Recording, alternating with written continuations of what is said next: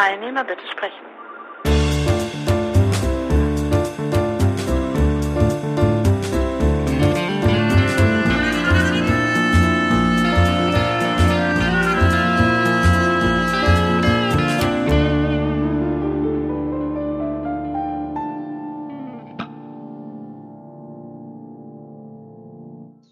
Genau, also die Aufnahme ja. läuft und heute ist ah. der Heiko hier im Gespräch.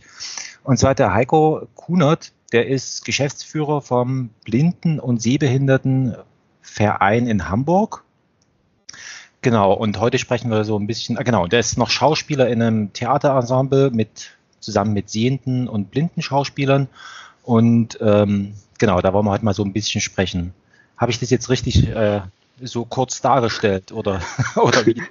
Ja, ähm, das hast du richtig dargestellt, Frank. Äh, ja, freut mich hier zu sein. Und äh, äh, genau, hauptberuflich bin ich äh, Geschäftsführer des Blinden- und Sehbehindertenvereins in Hamburg. Das ist äh, sozusagen das, womit ich auch äh, mein mein Geld verdiene und äh, nebenbei bin ich noch in ein paar anderen Vereinen ehrenamtlich aktiv und ähm, ja, viel im Internet unterwegs bei Twitter und äh, in meinem Blog zum Beispiel. Und äh, genau, äh, Schauspielen äh, tue ich auch als, als Hobby, aber genau. Ja, genau, also ähm, was mich dann, also ich habe, also wie komme ich überhaupt auf die Idee, äh, mit jemandem Blinden zu sprechen? Also äh, mein Großvater war, war blind, aber der ist ähm, nicht von Anfang an äh, äh blind gewesen, sondern der hat so eine Netzhautkrankheit irgendwie gehabt und ist erst, also er hat noch eine, bis, bis er ungefähr ja, 25, so an die 30 rum hat er noch gesehen und dann ist er erblindet. Mhm. Und ähm, der ist aber vor 30 Jahren gestorben und jetzt äh, habe ich mich bloß so wieder so dran erinnert, wie es halt so ist. Ne? Also ähm, ähm, ich kann mich noch dunkel dran erinnern, dass wir regelmäßig von der äh, Hörbücherei ähm, aus Leipzig da so, damals waren das noch so, so Tonbandkassetten da hatten und irgendwelche Romane da, also heute würde man sagen, vielleicht Hörbuch. Ähm, genau, das haben wir gehört und ansonsten ähm, ist mir noch in Erinnerung, dass wir die hatten so ein Haus, die Großeltern, dass wir immer darauf achten mussten, dass die Türen immer geschlossen sind, weil der Großvater sonst Probleme, also der hat immer erwartet, dass die Türen zu sind und das war für uns Kinder erstmal ungewohnt, aber wir haben uns relativ schnell dran gewöhnt. Genau, und das sind so, sind so Sachen, die mir noch so präsent sind. Und was mir nur aufgefallen ist, ähm, wenn man jetzt im, also erstens mal, man begegnet im Stadtbild relativ wenig blinden Menschen. Und dann ist mir aufgefallen, dass wenn man sie mal so an der Straßenbahn oder so sozusagen trifft, dass dann augenblicklich Ruhe eintritt. Also die Leute sind ganz leise.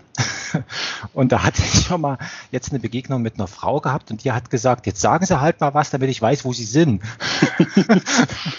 und das sind ja so, so typische Begegnungen, ähm, ähm, genau, also so, so Fallstricke. Und dann was anderes ist mir auch noch, ich hatte vor, jetzt ist es vielleicht schon zehn Jahre her, hier an der TU Dresden haben wir so ähm, an Dingen wie so Barrierefreiheit äh, für, fürs Web und so weiter gearbeitet. Da würde mich mal auch mal interessieren, für die, für die blinden Menschen ist es ja, ich sage mal, wir haben relativ viel als Textinformation so zur Verfügung. Aber wie ist denn das, ähm, also so außerhalb von den, sage ich mal, was weiß ich, Tagesschau oder sowas, da kann ich, denke ich, denke ich mir, das ist schon alles barrierefrei. Aber ansonsten, wie, wie bewegt man sich eigentlich da im Internet? Also man, man sieht ja nichts. Ne? Also genau, man hört ganz viel. Ähm, und zwar arbeite ich ja so am Computer oder am äh, Smartphone, arbeite ich überwiegend mit äh, Sprachausgabe. Das heißt, mir werden Bildschirminhalte von einer künstlichen Sprachausgabe vorgelesen und ähm, dann ähm, äh, also vielleicht erstmal dabei zu bleiben. Und da ist es natürlich wichtig, ähm, dass ich auf alle Inhalte, die da zur Verfügung gestellt werden, auch zugreifen kann, dass die Sprachausgabe diese Inhalte auch auslesen kann. Und ähm, dann, damit ich gut navigieren kann, ähm, ich kann ja keine Maus benutzen, ähm, sondern ich arbeite rein mit Tastenkombinationen am PC zum Beispiel. Ähm, und da gibt es so verschiedene äh, Tastenkombinationen, mit denen ich zum Beispiel direkt Überschriften anspringen kann und sowas. Das setzt aber voraus, dass die Überschriften auch als Überschriften ähm, ausgezeichnet sind im HTML. Oder wenn man an Bilder denkt, äh, hm. Fotos, dass die einen Alternativtext haben. Das, äh, der wird dann von meiner Software, einer Screenreader-Software nennt sich das, wird dieser Alternativtext ausgelesen und das ist dann im Idealfall eben so eine kurze Beschreibung des äh, Fotos, der Grafik, ähm, die so das Relevanteste widerspiegelt, was da zu sehen ist. Wenn man das nicht tut, dann äh, sagt mein, meine Sprachausgabe einfach nur Bild oder, oder Grafik oder äh, versucht noch irgendwie die Informationen abzugreifen, ähm, die da sind. Das ist dann im schlimmsten Fall der Dateiname des Fotos. Dann äh, liest die Sprachausgabe sowas vor wie 20200320000771.jpg. Und äh, das ist natürlich äh, überhaupt nicht aussagekräftig, sondern dann eher, eher lästig. Also es gibt so ein paar Grundregeln der, der Barrierefreiheit äh, fürs Internet, eben Alternativtexte für Grafiken, Überschriftenstruktur, eine logische Überschriftenstruktur, ähm, Text nicht als Grafik äh, äh, zu hinterlegen, sondern eben wirklich auch als Text und äh, ja, vieles mehr. Und je barrierefreier so eine Website ist, desto leichter kann ich sie eben nutzen und mir auch alles vorlesen lassen. Und ähm, da ist es tatsächlich sehr unterschiedlich, wie gut die Qualität der Websites ist. Also du hast eben schon ähm, Tagesschau als ein Beispiel genannt. Das ist halt ein öffentlich äh, von, vom öffentlich-rechtlichen Rundfunk. Die ähm, setzen auf ihren Websites äh, weitestgehend Barrierefreiheit um. Öffentliche Stellen, also äh, Bundesbehörden, Landesbehörden und so weiter sind zur Barrierefreiheit verpflichtet. Die kann man auch super benutzen.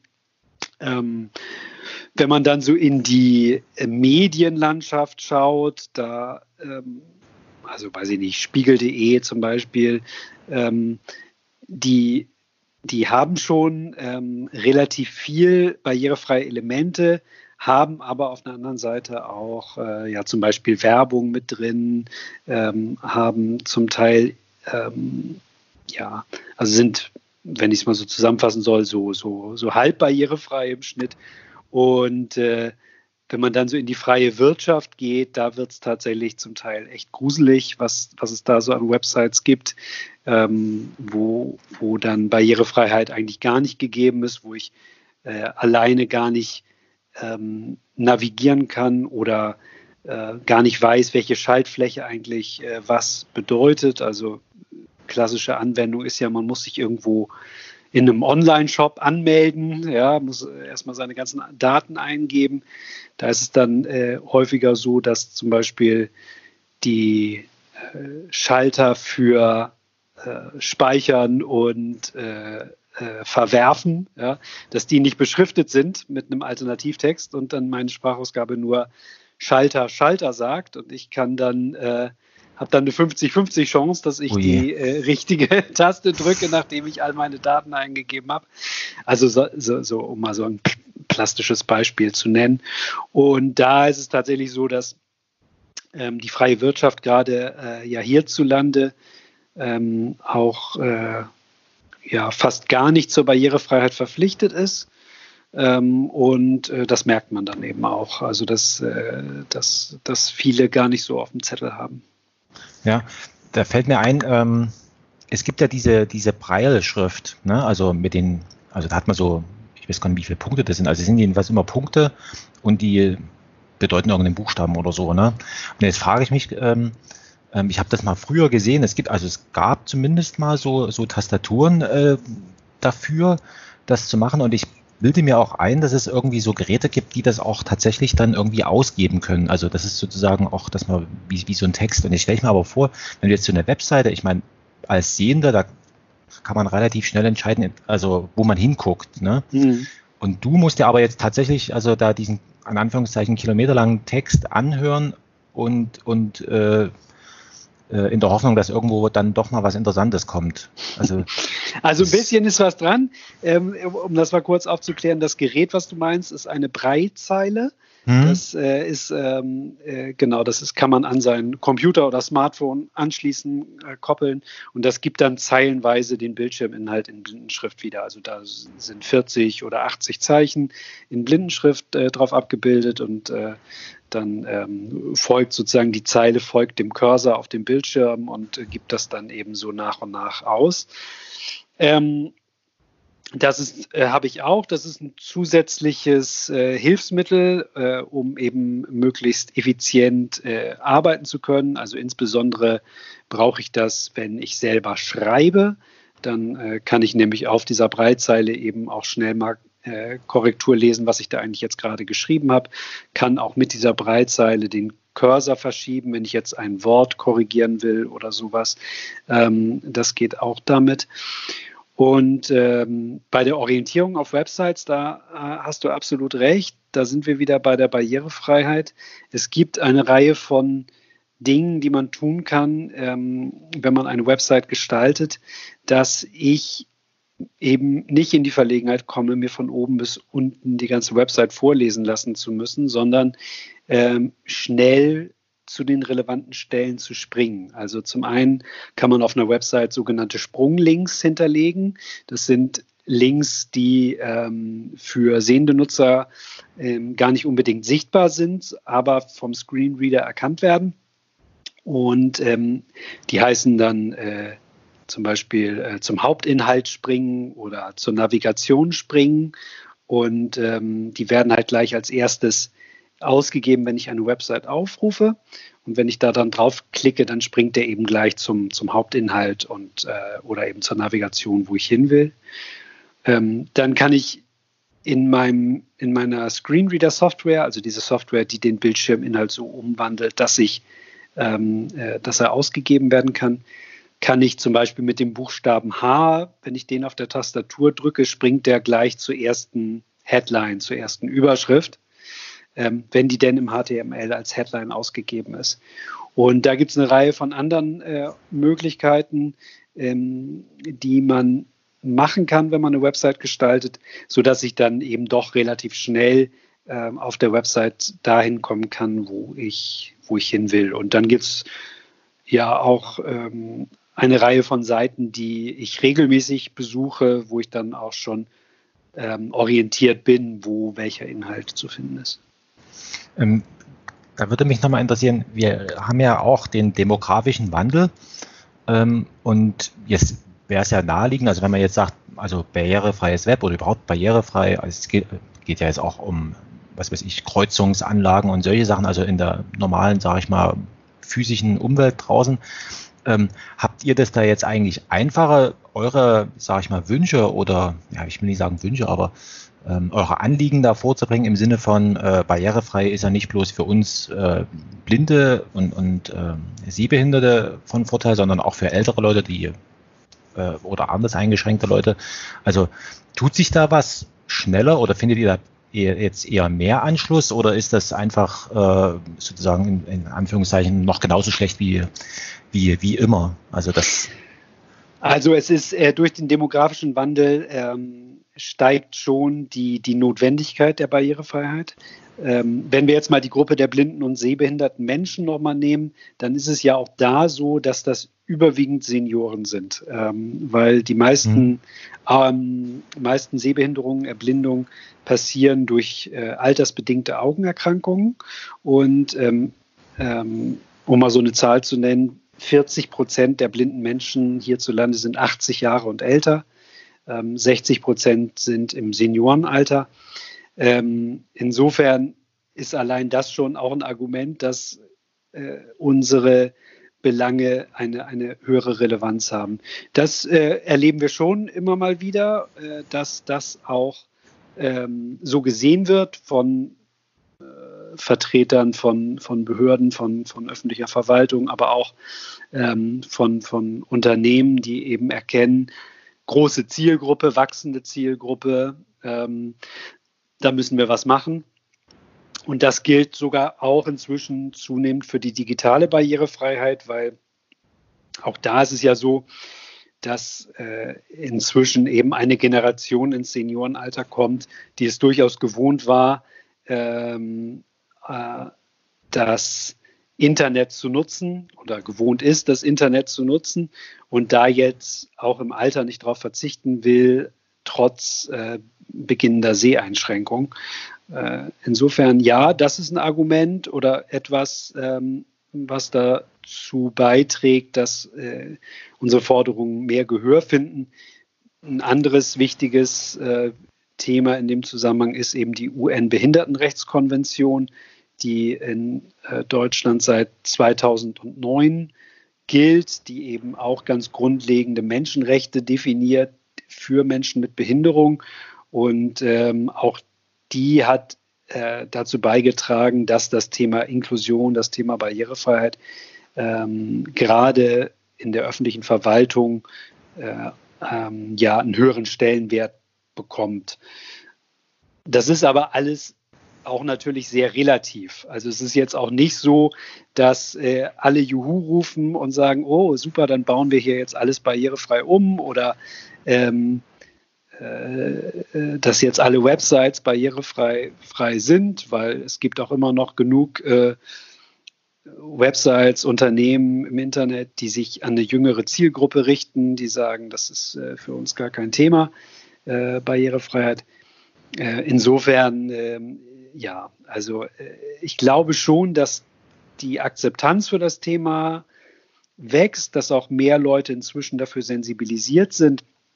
Aber trotzdem äh, gibt es auch immer noch eine ganze Menge Unwissenheit äh, über, über das Thema und äh, auch Unsicherheiten, ähm, weil man einfach auch sehr wenig voneinander weiß, dass Menschen ohne Behinderung relativ wenig über den Alltag äh, von Menschen mit Behinderung wissen. Und äh, am Ende geht es auch natürlich oft ums Geld, dass also äh, äh, äh, bevor jemand sein Gebäude barrierefrei umbaut oder seine Website äh, barrierefrei relauncht, doch immer auch erstmal noch so eine Kosten-Nutzen-Rechnung aufgemacht wird. Äh, und dann viele sagen, nee, also ich, ich spare das Geld lieber, ähm, das ist es mir nicht wert. Ja, ich habe jetzt schon in, in öffentlichen Gebäuden, in verschiedenen, also Bürogebäuden oder sonst, also schlicht und ergreifend, weil ich jetzt einfach mehr darauf geachtet, dass jetzt an teilweise an Geländern schon irgendwie äh, eben in dieser Breilschrift, da steht irgendwas, keine Ahnung, was da steht, da wahrscheinlich der Stock, wo man sich befindet mhm. oder sowas und, und welches, also das, das nimmt schon zu, aber es ist tatsächlich, also ähm, obwohl, ich will nicht sagen, ich bin es gewöhnt, aber ich bin ja mit blinden Menschen, zumindest mit einem, da regelmäßig in Kontakt gewesen. Aber selbst ähm, so im, im, äh, wenn ich jetzt meinen Kindern äh, das erklären müsste, dann äh, fällt mir schon also schwer, da, da zu sagen, also gerade mit, den, mit diesem ähm, äh, Blindenstock und so weiter, wie man sich da überhaupt einem blinden Menschen mhm. gegenüber ähm, ähm, verhält. Also es gibt also diesen Klassiker, also erst äh, so nach dem Motto, dass man irgendwie angesprochen wird und dann äh, wird man irgendwo hingeführt, was man eigentlich als blinder Mensch gar nicht möchte. Und, der, und, und äh, ja, also, also solche Sachen oder dann, äh, was ich selber auch schon eben erlebt habe, dass es, äh, dass die Leute vollkommen stumm sind und man hört eigentlich nichts mehr, wo man dann als blinder Mensch also dann auch nochmal Orientierungsschwierigkeiten hat, weil man nicht weiß, wo die Leute dann irgendwie äh, sich befinden. Ja, es gibt da äh, viel, äh, viel Unsicherheit. Ähm, tatsächlich erlebe ich das, was du eben beschrieben hast, äh, auch regelmäßig in meinem Alltag. Also, dass ich, äh, wenn ich mit der U-Bahn zur, zur Arbeit fahre, dass Menschen mich ungefragt anfassen und zur U-Bahn-Tür äh, schieben äh, oder mich in die U-Bahn reinziehen wollen oder mich vor der Treppe mit einem beherzten Griff äh, stoppen wollen. Äh, das ist natürlich alles nicht nötig, so, weil äh, ich habe gelernt, wie ich mit meinem Stock äh, äh, mich äh, durch die Stadt taste, wie ich mein Gehör nutze, um zum Beispiel zu hören, wo die U-Bahn-Tür aufgeht oder mit dem Stock eben zu fühlen, wo die Tür ist oder die Treppe anfängt. Ähm, also äh, solche Hilfe brauche ich nicht. Da ist es eben ganz oft so, dass ähm, sehende Mitmenschen ja, ich glaube, es ist ein bisschen so, man schließt dann von sich auf, äh, auf den Blinden. Man stellt sich selber vor, äh, wie man selber jetzt auf diesem U-Bahnsteig stehen würde, wenn man plötzlich nichts mehr sehen könnte. Und dann kann man sich natürlich überhaupt nicht vorstellen, wie, wie man jetzt diese Tür finden soll oder äh, wie man sicher geht, dass man nicht die Treppe runterfällt. Und äh, das ist aber eben eine Frage, ähm, des Erlernens. Also es gibt Orientierungs- und Mobilitätslehrer, Reha-Lehrer, bei denen man gezielt eben lernt mit dem weißen Stock, mit dem Gehör, äh, wenn man noch einen Sehrest hat, mit Lupen und so weiter, sich eben möglichst eigenständig durch die Stadt zu bewegen. Und es ist dann eher so, natürlich gibt es Situationen, wo auch ich auf Hilfe angewiesen bin, ähm, dass ich dann in so einer Situation jemanden frage, so und äh, um, um, um Hilfe bitte. Ähm, also und andersherum ist, ähm, und das finde ich ist eine Frage auch des, des Anstandes, ähm, wenn ich als sehender Mensch das Gefühl habe, da ist ein Blinder, der braucht meine Hilfe, weil der vielleicht irgendwie ja äh, umherirrt oder, oder irgendwie ja völlig auf dem falschen Weg zu sein scheint, dann äh, einfach ansprechen und fragen, ähm, kann ich Ihnen helfen? So. Und wenn der blinde Mensch dann sagt, äh, nein, danke, äh, brauche ich nicht oder so, dann das auch akzeptieren ähm, äh, und äh, das dann erstmal so nehmen, wie es ist, weil äh, in der Regel können wir halt selbst am besten einschätzen, wobei wir Hilfe brauchen und wobei nicht. Also kann man eigentlich sagen, wenn sich sozusagen ein, ein blinder Mensch ähm, in der normalen Stadt oder also in der Öffentlichkeit bewegt, dann äh, ist er sich schon bewusst darüber, was er dort macht und man kann grundsätzlich davon ausgehen, der ist da schon trainiert. Also man muss da jetzt nicht in, in, in wie soll ich sagen, also in so eine Art Helferpose da verfallen und man muss auch nicht erschrecken. Also, also ähm, genau, also ein, ein blinder Mensch äh, wird nicht einfach so äh, draußen rumlaufen, ohne dass er jemals irgendwie gelernt hat, ähm, wie er das macht. So, ähm, da, da, da muss man sich tatsächlich keine Sorgen machen. Es gibt natürlich sehr unterschiedlich mobile blinde Menschen. Das hängt auch zum Teil davon ab, wann man im Leben erblindet ist. Wenn man das von Kindesbeinen an gewohnt ist, dann ist man sicherlich irgendwann damit souveräner, als wenn man jetzt relativ frisch erst blind oder hochgradig sehbehindert ist. Und dann hat es auch immer ein bisschen mit, ja, äh, wie in allen Lebensbereichen und bei allen Menschen mit Fähigkeiten zu tun, mit Selbstbewusstsein äh, und so weiter, wie viel äh, man sich zutraut. Aber das kann man halt selbst am besten beurteilen. Und äh, in der Regel gibt es jetzt äh, keinen Anlass, wenn ein, ein blinder Mensch jetzt auf dem Bahnhof, äh, auf dem Bahnsteig steht oder auf die Kreuzung zugeht oder so, anzunehmen, dass der jetzt äh, dass der jetzt gleich irgendwie äh, verunfallt oder so, sondern äh, eigentlich äh, ist es eben ja so, dass äh, wir eben ähm, wissen, wo wir uns befinden und äh, wie wir uns eigenständig orientieren können. Und äh, auch wenn man sich das selber nicht vorstellen kann, wie das geht, aber das ist halt so. Und ich finde halt ganz wichtig, das nochmal zu sagen, dieses äh, ungefragte Anfassen, das ist tatsächlich sehr, sehr unangenehm, weil man als äh, blinder Mensch ja gar nicht vorgewarnt ist. Ich weiß ja gar nicht, dass da jetzt gleich mhm. jemand auf mich zukommt und mich anfasst und dann werde ich eben plötzlich von wildfremden Menschen angefasst. Das, das will ja keiner so. Ja. Und äh, deswegen ist also mindestens eben vorher dieses Ansprechen, ähm, kann ich Ihnen helfen, ganz wichtig. Ja, das mit dem, mit dem Anfassen, das, das kenne ich als als Familienvater auch, äh, wenn so Leute der Meinung sind, so kleine Kinder, also wenn man mit ihnen unterwegs ist, anzufassen, so ein schönes Kind und so. Ne? Also das, ähm, das hatte ich auch ein paar Mal gehabt. Und ja, das haben ja auch äh, häufiger Menschen, die im Rollstuhl äh, sitzen, berichtet, ja. dass sie auch manchmal äh, einfach angefasst werden oder wenn sie auch noch irgendwie kleinwüchsig sind oder so, dass dann die Hemmschwelle noch geringer zu sein scheint, dass man einfach mal angefasst wird.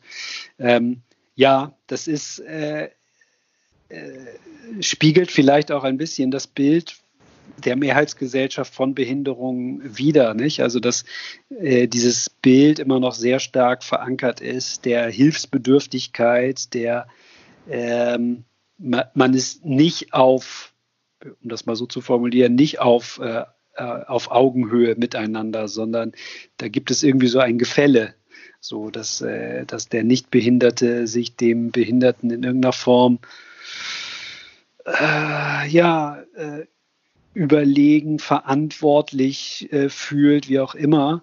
Und ähm, ja, das führt manchmal zu skurrilen äh, Situationen. Also äh, zum Beispiel auch, wenn ich mit meiner äh, sehenden Frau unterwegs bin, dass äh, sie dann äh, angesprochen wird, wenn es um mich geht. Also, dass, sie dann dass sie dann gefragt wird, äh, ist er denn ganz blind oder dass die, die Friseurin fragt, wie sollen seine Haare denn oder so. Ne? Also das sind so Dinge, die einfach ja, stimmt, im Alltag, ja, genau. die im Alltag passieren. Und äh, ja, an manchen Tagen nehme ich es mit Humor so und an anderen nervt es einfach nur. Aber ähm, hast du mal gesehen oder bist du von Anfang, also von, von Geburt an blind oder von, von Kindheit an? Äh, ja, von Kindheit. Also ich habe äh, gesehen, bis ich sieben war. Mit sieben Jahren ah. bin ich, äh, bin ich äh, vollständig erblindet. Das heißt, ich habe jetzt noch so ja, so, so, so grobe Erinnerungen eben an das, ja, was man als Kind eben mhm. so, so äh, was in dem Alter relevant war. So, ich kann mich noch erinnern, wie meine Eltern damals aussahen und ich kann, habe eine Vorstellung von, ja, von Farben. Also wenn mir jetzt jemand irgendwie mhm. beschreibt, äh, dieser und jene Gegenstand ist hellblau und so, dann habe ich da ein äh, Bild äh, vor, vor meinem inneren Auge sozusagen. Ähm, wobei das jetzt für mich in meinem Alltag äh, ja keine Rolle mehr spielt. Ne? Also wie jetzt etwas oder jemand aussieht oder so, das ist äh, für mich tatsächlich ja, relativ unwichtig. So, aber ähm, manchmal hilft es in der Kommunikation eben auch mit sehenden Menschen, wenn man äh, ja, wenn man da noch eine Vorstellung hat. Ja, das ist interessant, weil mein Großvater, der hat sich immer alles, äh, also bis, also zum Leidwesen meiner Großmutter, muss man schon sagen, alles äh, be beschreiben lassen. Also, mhm. ähm, wo ich jetzt auch mal behaupte, dass meine Großmutter dann auch irgendwann mal einfach irgendwas gesagt hat, wahrscheinlich. und, und er hat dann, ähm, das war schon, da war dann äh, ja schon ein bisschen älter gewesen, ähm, der hat dann mal irgendwie so, äh, also mehr Bedauern dann gesagt, dass ihn, also das meiste, was ihn an dieser Blindheit eigentlich stört, ist, ähm, dass er, dass er vergisst, wie was aussieht. Mhm. Also, dass ihm dann irgendwann mal die, die, und da hat er ja im Vergleich zu dir noch relativ lang gesehen, also dass er, dass er die Bilder verliert. Also das ja. war so sein Ausdruck. Ne? Also ähm, ja, das, also das ist natürlich auch so, ähm, äh, weil einfach keine neuen äh, Bilder hinzukommen. Das, das, das, was man irgendwann mal gesehen hat, wird nicht mehr aufgefrischt. Ne? Mhm. Ähm, also in den ersten Jahren, äh, in denen ich blind war, also als Kind, Jugendlicher, da war es so, dass ich eigentlich zu allem, was ich irgendwie angefasst habe, hatte ich immer gleich ein Bild im Kopf. So mhm. einfach, da, da, hat das Gehirn sich dann irgendwas zusammengesetzt, so aus Dingen, die ich, ähm, die ich noch gesehen hatte. Dann, dann äh, weiß ich nicht, dann hatte ich, äh, wenn ich einen Tisch angefasst habe, hatte ich dann plötzlich das, das Bild im Kopf, dass das ein brauner Tisch war. Ob der nun wirklich braun war oder nicht, mhm. weiß ich gar nicht. Ne? Aber es war einfach Wahrscheinlich fühlte er sich so an wie ein brauner Tisch, den ich mal gesehen habe oder so. Mhm. Und ähm, das hat dann irgendwann äh, nachgelassen. Das habe ich jetzt halt gar nicht mehr. Jetzt ist es so, nur wenn ich mich sozusagen bewusst an äh, die, die Bilder erinnere, dann, dann kann ich da noch was abrufen. Ähm, oder ich habe auch als Kind, Jugendlicher immer noch ähm, in Bildern geträumt. Das ist zum Beispiel jetzt auch nicht mehr so. Oder also ist jetzt nur noch ganz selten so, wenn da irgendwelche, ähm, ja, ich, wenn da irgendwelche Dinge sozusagen im Traum hochkommen, die ich mal als Kind gesehen habe oder so. Aber ähm, das hat eben auch nachgelassen. Und das ist auch, ähm, weil du das jetzt gerade von deinem Großvater so, so berichtest, das ist ähm, auch für jeden, der blind wird oder, oder, oder hochgradig sehbehindert, ist das natürlich auch erstmal eine ganz äh, ja, traumatische Erfahrung, so dass da plötzlich ein Sinn weg ist oder eben peu à peu ein Sinn mhm. verloren geht. Ähm, und wie das dann verarbeitet wird, wie die Menschen damit umgehen, das ist eben auch sehr, sehr unterschiedlich. Also es gehört auf jeden Fall eine, eine Phase der Trauer dazu. Ähm, einfach, äh, ja, wie, wie, das so ist, wenn man etwas äh, mhm. verliert. Ja, ähm, und dann ist es eben irgendwann nach dieser Trauer auch eben äh, die, die Herausforderung, das sozusagen als ein Teil von sich anzunehmen und das dann auch äh, ja, dem sich zu stellen Und ähm, ja, das, was sozusagen an Sinneserfahrung dann ähm, noch da ist, äh, eben auch auszuschöpfen. So. Und äh, das äh, muss man aber dann auch erstmal für, für sich so annehmen. Und das geht auch nicht von, von, von heute auf morgen. Und es ist auch völlig okay, wenn das äh, immer mal wieder hochkommt, so dass, dass Menschen, die äh, ja, dem auch hinterher, hinterher trauern.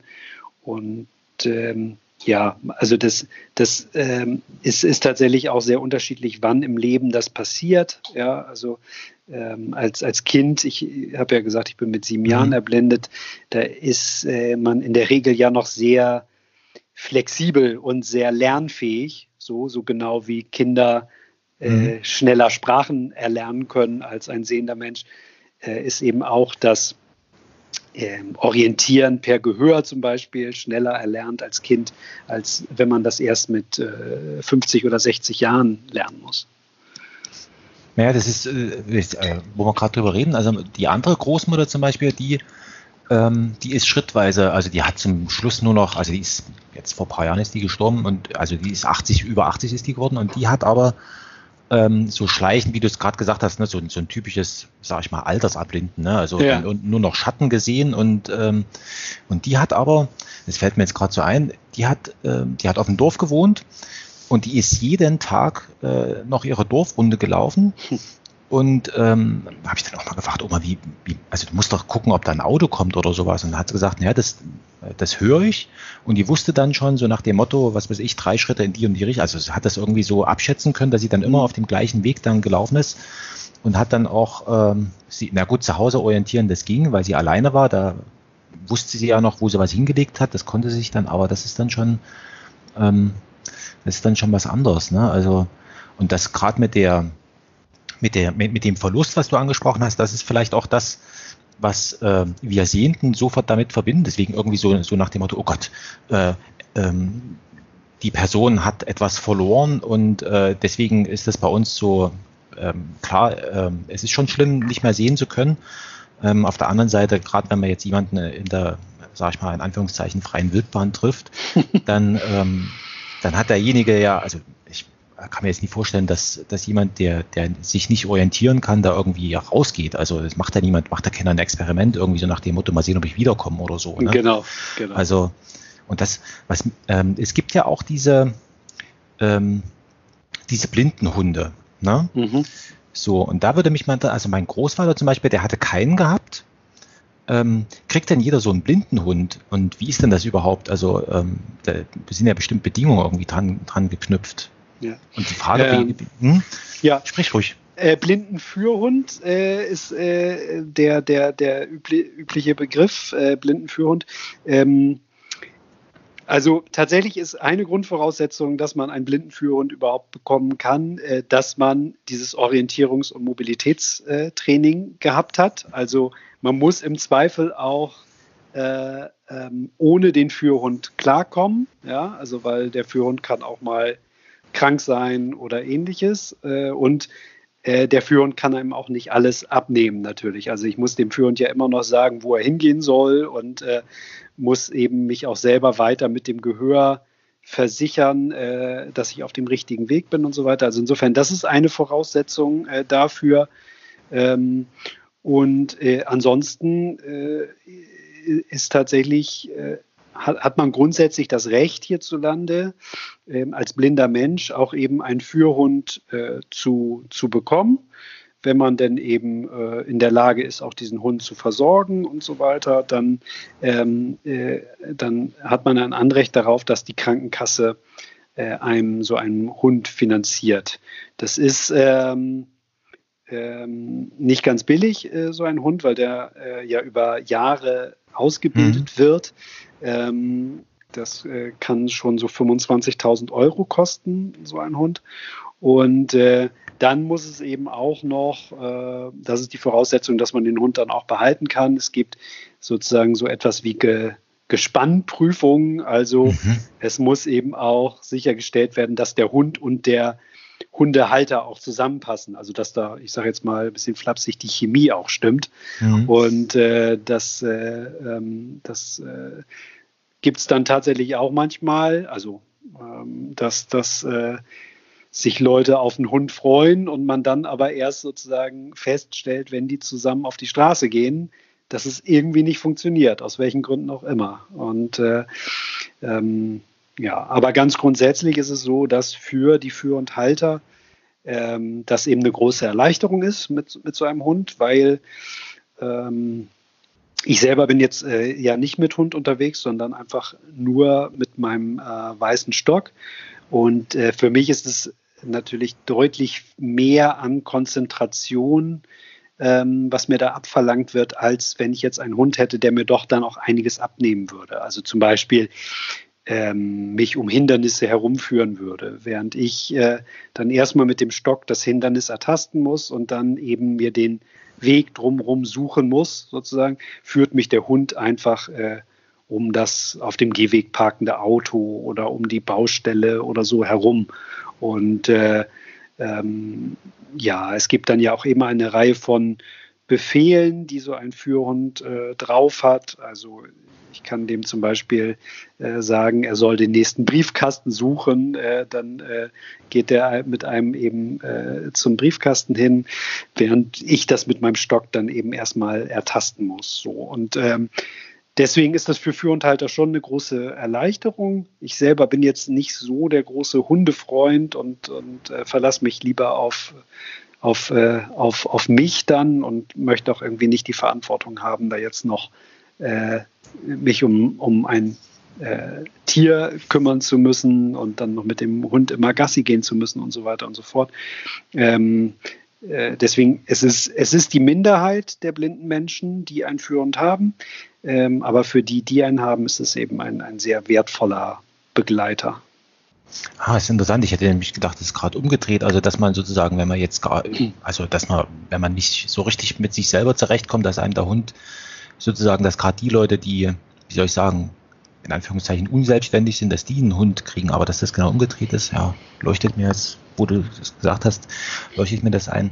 Was anderes, ähm, wir reden ja über Inklusion, also dass, ähm, dass äh, behinderte und nicht behinderte Menschen zusammen zur Schule gehen und so weiter. Und ähm, wie ist denn das jetzt zum Beispiel in, in Hamburg, wenn man da jetzt studieren wollen würde? Also ähm, ich sag mal so, an die äh, in die Gebäude wird man schon irgendwie reinkommen, man wird sich da orientieren können, aber da stelle ich mir auch nochmal irgendwie sehr schwierig vor, ähm, da überhaupt als Student sich da also in so einem Umfeld zu bewegen. Also ja, also ich selber habe äh, in Hamburg an der Uni studiert, ähm, Politikwissenschaften und Geschichte und ähm, es war noch mal ein äh, ja, halt nochmal ein, ein, ein, ein Schritt mehr eben in Richtung Inklusion. Ich bin vorher schon integrativ, nannte man das damals ja noch, beschult worden. Das heißt, ich war äh, fast ausschließlich mit sehenden Schülerinnen und Schülern auf einer Schule. Ähm, aber die Schule war eben recht gut auf äh, blinde Mitschüler äh, eingestellt. So, da gab es halt äh, Infrastruktur, sodass die die, die Unterlagen, die im Unterricht so anstanden, eben in Blindenschrift übersetzt wurden und sowas. Äh, an der Uni gab es davon äh, deutlich weniger. Es ist auch so, dass äh, Fachliteratur fast gar nicht in Blindenschrift oder als, als äh, Hörbuch existierten. Das heißt, das musste alles erstmal angefertigt werden für mich. Ähm, und das war, ja, also ist dann einfach nochmal noch mal eine Herausforderung. Man muss da bei jedem Dozenten erstmal überhaupt ansprechen, dass, äh, äh, was da so die Bedarfe sind. Also das Wichtigste jetzt in den äh, Studiengängen, die ich hatte, war eigentlich für den Seminarbetrieb selbst, dass eben Dinge, die an die Wand geworfen wurden, äh, eben auch nochmal verbalisiert wurden. Also dass nicht einfach nur äh, drauf gezeigt wird und gesagt wird, äh, wie Sie sehen, äh, ist es so und so oder hier sehen Sie, sondern dass eben auch erklärt wird, was da zu sehen ist, äh, jetzt heutzutage bei der PowerPoint-Präsentation zum Beispiel. Äh, mhm. Und dann, dann äh, war es eben so, dass ich manchmal äh, eben mehr Zeit brauchte, also um zum Beispiel eine Hausarbeit zu schreiben, weil äh, ich ja erstmal ähm, die, die ganzen Materialien, die ich für die Hausarbeit brauchte, die mussten dann erstmal übersetzt werden, in, entweder eben eingescannt werden, sodass ich sie dann am Rechner äh, mir vorlesen lassen konnte oder eben aufgesprochen. Äh, mhm. Und das hat natürlich äh, äh, mehr Zeit, mehr Zeit gebraucht. Ähm, ja, ansonsten gab es schon äh, und gibt es heute auch gewisse Möglichkeiten. Also man hat dann zum Beispiel eben Anrecht auf, auf Hilfsmittel, also dass man eben ein barrierefreien äh, PC mit Sprachausgabe zum Beispiel hat, äh, Laptop für die Vorlesungen und ähm, das äh, in Hamburg hier an der Uni war es so, dass auch eben ein Tutor gestellt wurde, der dann mit mir zum Beispiel in die Bibliotheken gegangen ist und äh, mit mir zusammen die Bücher gesucht hat und sowas. Ähm, also da gab es schon ein bisschen Infrastruktur, aber es war äh, natürlich einfach weil es auch eine, eine große Uni ist, es war einfach jetzt natürlich für kein irgendwie alltäglich, dass jetzt da plötzlich ein, ein blinder Kommilitone mit in der Arbeitsgruppe saß oder dass da eben in der Vorlesung äh, ein blinder Mensch saß. Da war ich dann halt immer der oder fast immer der Einzige. Aber jetzt mal nochmal zu den Fachbüchern. Also da gibt es also eine, eine, eine, Stelle, da schickst du das Buch, also sagst die ISBN-Nummer und sagst, ich möchte das gerne als ähm, äh, in, in Blindenschrift haben oder wie funktioniert das also? Gut, äh, ist ja bei mir jetzt auch schon ein bisschen her, dass ich studiert habe. Äh, das war ähm, äh, Ende der 90er Jahre, äh, habe ich angefangen äh, zu studieren. Damals war es tatsächlich noch so, dass ähm, es beim Deutschen Verein der Blinden und Sehbehinderten in Studium und Beruf, ähm, das ist ein Verein in Marburg, ähm, dass ich dort tatsächlich die Texte hingeschickt habe äh, die Bücher hingeschickt habe, postalisch, und dann haben die äh, das gesamte Buch oder eben den Teil, den ich brauchte, aufgelesen. Äh, am Anfang auf Kassette, später dann auf mhm. CD.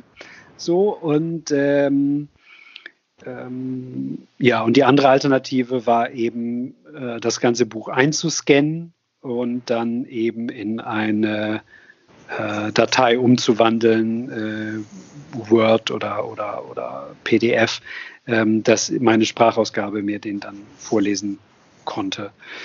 Also Blindenschrift übertragen, das, äh, das äh, wäre tatsächlich sehr, sehr aufwendig. Äh, das äh, gibt es so in dem Sinne nicht, sondern es geht eher darum, das in akustische Form oder eben in eine digitale Form zu bringen. Das heißt also heute mit dem, also ich kenne sie bloß hier von so äh, Google Books oder sowas, da gibt es ja auch so eine Vorlesestimme, hm. die mehr oder weniger monoton das halt äh, vorliest. Also äh, durch das, sag ich mal, weil jetzt alles durchdigitalisiert ist, müsste es ja eigentlich für, für euch ähm, relativ viel auch zu lesen geben. Ne? Also früher, wie gesagt, ich kenne es von meinem Großvater, das war die, diese Hörbücherei da in Leipzig, die hatten, ja gut, was die halt, das haben halt richtig echte Schauspieler, sag ich mal, gesprochen und so weiter, aber ich meine, wie viele Bücher entstehen jedes Jahr, ne? Also davon kann ja bloß ein kleiner Teil besprochen werden. Und so stelle ich mir es schon vor, dass das äh, besser wird. ja, also besser wird es auf jeden Fall. Äh, alleine dadurch, ne, dass jetzt eh alles äh, auch als E-Book äh, zur Verfügung gestellt wird, da gibt es auch noch eine Reihe von Barrieren, weil die Bücher nicht zwingend so äh, digitalisiert sind, dass sie auch barrierefrei sind. Ah, okay. Also, äh, dass, dass dann zum Beispiel auch da ähm, die Struktur sich widerspiegeln muss in der Datei, damit mir da nicht Kraut und Rüben vorgelesen wird. Ja, also ähm, das äh, gibt, es, gibt es durchaus auch. Oder dass äh, auch da wiederum dann Grafiken keinen Alternativtext haben und so weiter und so fort. Aber Potenzial ist auf jeden Fall da ähm, und ähm, da tut sich auch äh, eine, eine Menge. Also ich glaube, dass äh, blinde Studierende heutzutage sehr viel weniger auf, darauf angewiesen sind, dass Texte aufgesprochen werden, sondern da wird eben weitestgehend digital gearbeitet, eben am, am Computer mit, ähm, äh, das, in dem Texte einfach dann vom Computer vorgelesen werden. Was auch ähm, heutzutage deutlich einfacher ist, ist ja, dass äh, äh, sehr viel mehr als zu meiner Zeit eben die Lehrmaterialien, die dann in den Seminaren und Vorlesungen verwendet werden, dass die nicht in einem Ordner zum, zum Kopieren bereitstehen in Papierform, sondern eben äh, digital zur Verfügung gestellt mhm. werden.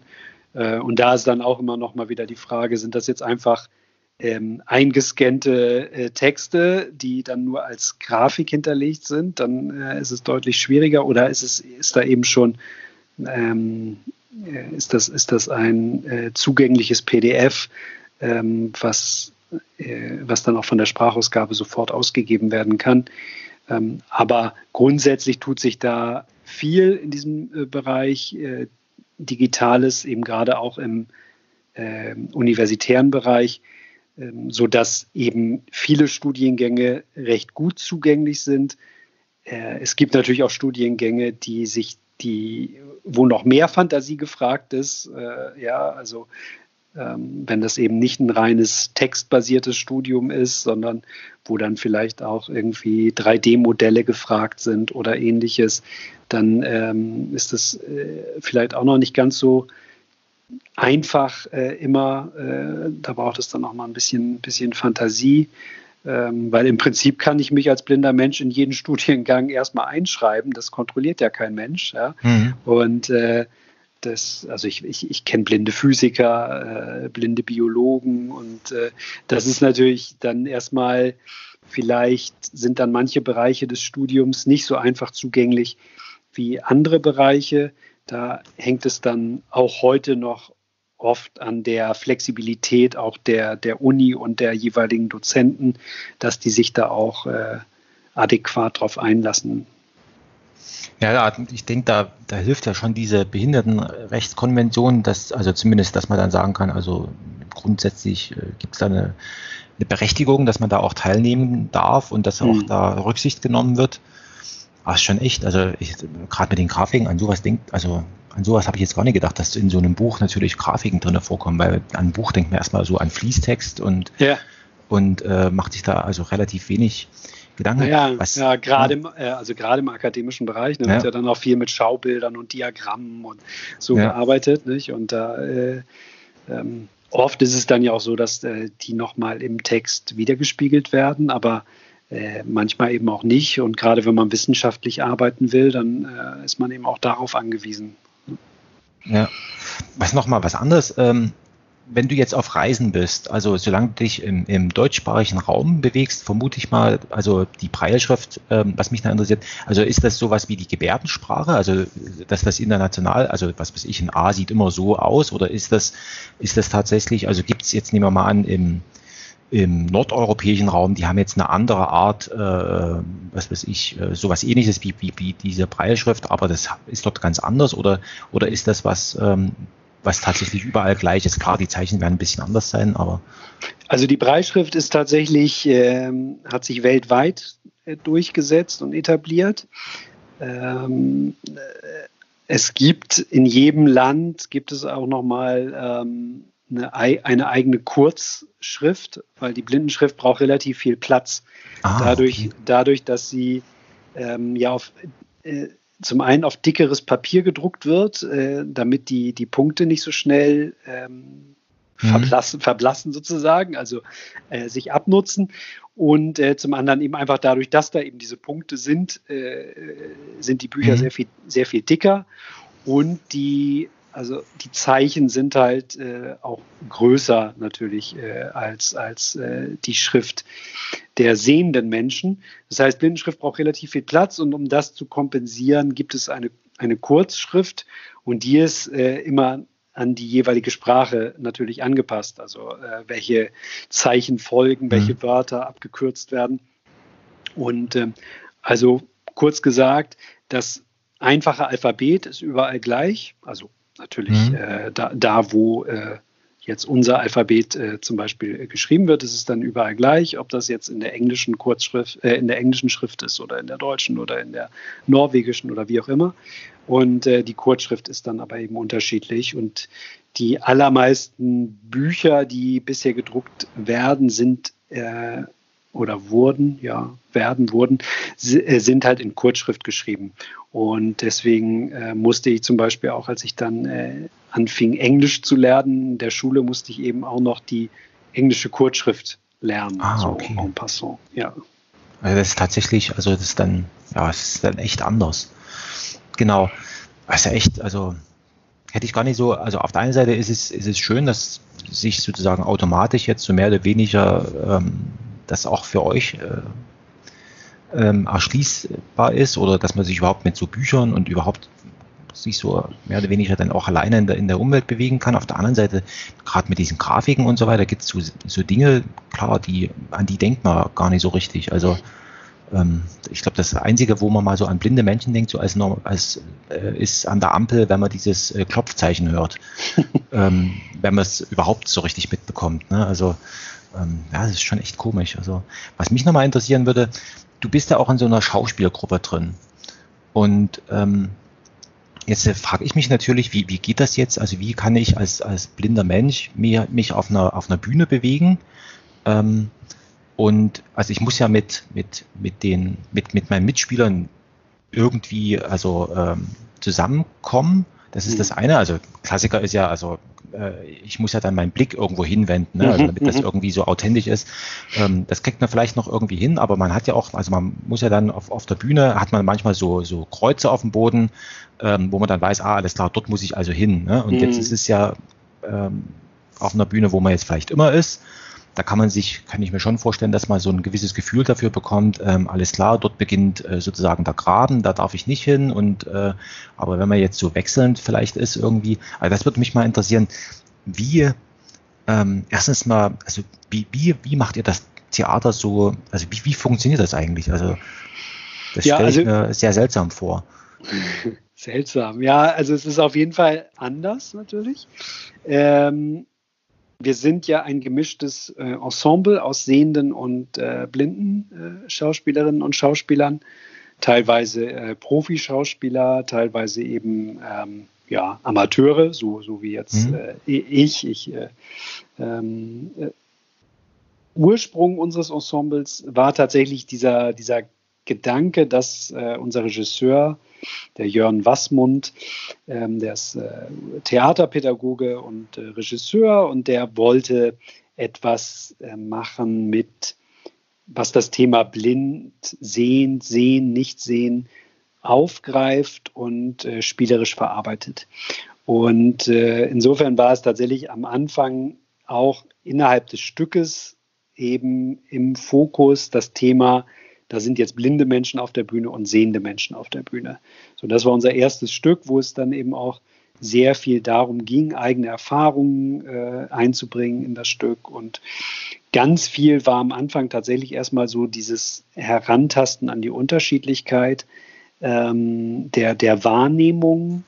Ähm, also äh, für viele der blinden Teilnehmer an dem Stück war es eben ja etwas ganz Neues, sich in der Intensität mit Gestik, Mimik auseinanderzusetzen, damit wie welche Körperhaltung wirkt auf das Publikum.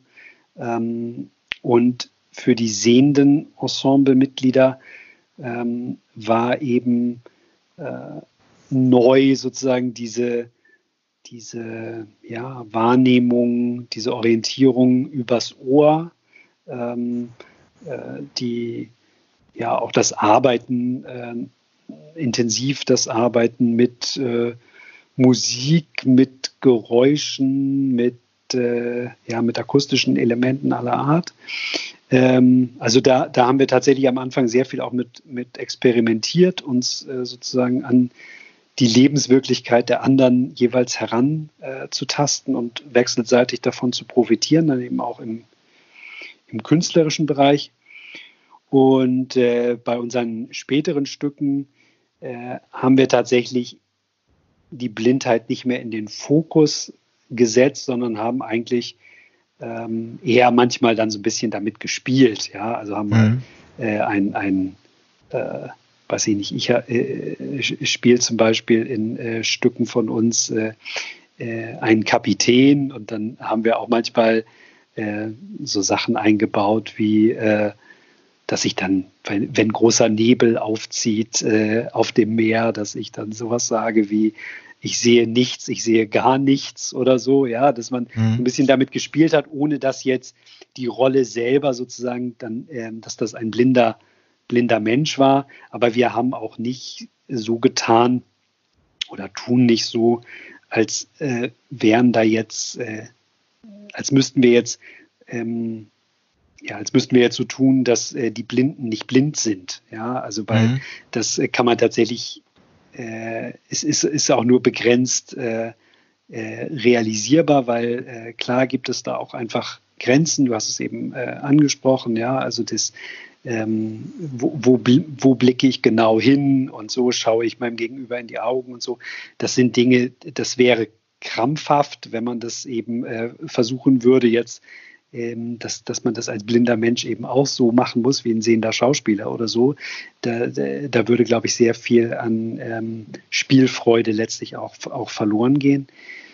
Ähm, du, du hast noch das Thema der Orientierung auf der Bühne angesprochen. Das war oder ist tatsächlich auch ein ganz großer Teil unserer Probenaktivitäten, wenn wir äh, Stücke entwickeln, ähm, dass eben gerade für uns blinde Schauspielerinnen und Schauspieler eine große Sicherheit auf der Bühne wichtig ist. Nicht? Also dass wir mhm. eben eine gute Orientierung haben. Das ist auch, äh, ist auch, äh, sage ich jetzt mal, machbar, weil ähm, ja, man dann irgendwann ein Gefühl für ähm, die Requisiten bekommt, wo steht welcher Tisch nicht, auf der Bühne. Äh, wir arbeiten manchmal dann mit Orientierungshilfen, also das sozusagen ich äh, habe eben gesagt, äh, Stücke, die auf Schiffen spielen, dass wir dann so Schiffstaue gespannt hatten, die sozusagen hm. signalisiert haben, da ist äh, äh, der Schiffsbug oder so, ja, also äh, und die wir dann aber eben auch gleichzeitig zur Orientierung nutzen können. Also indem wir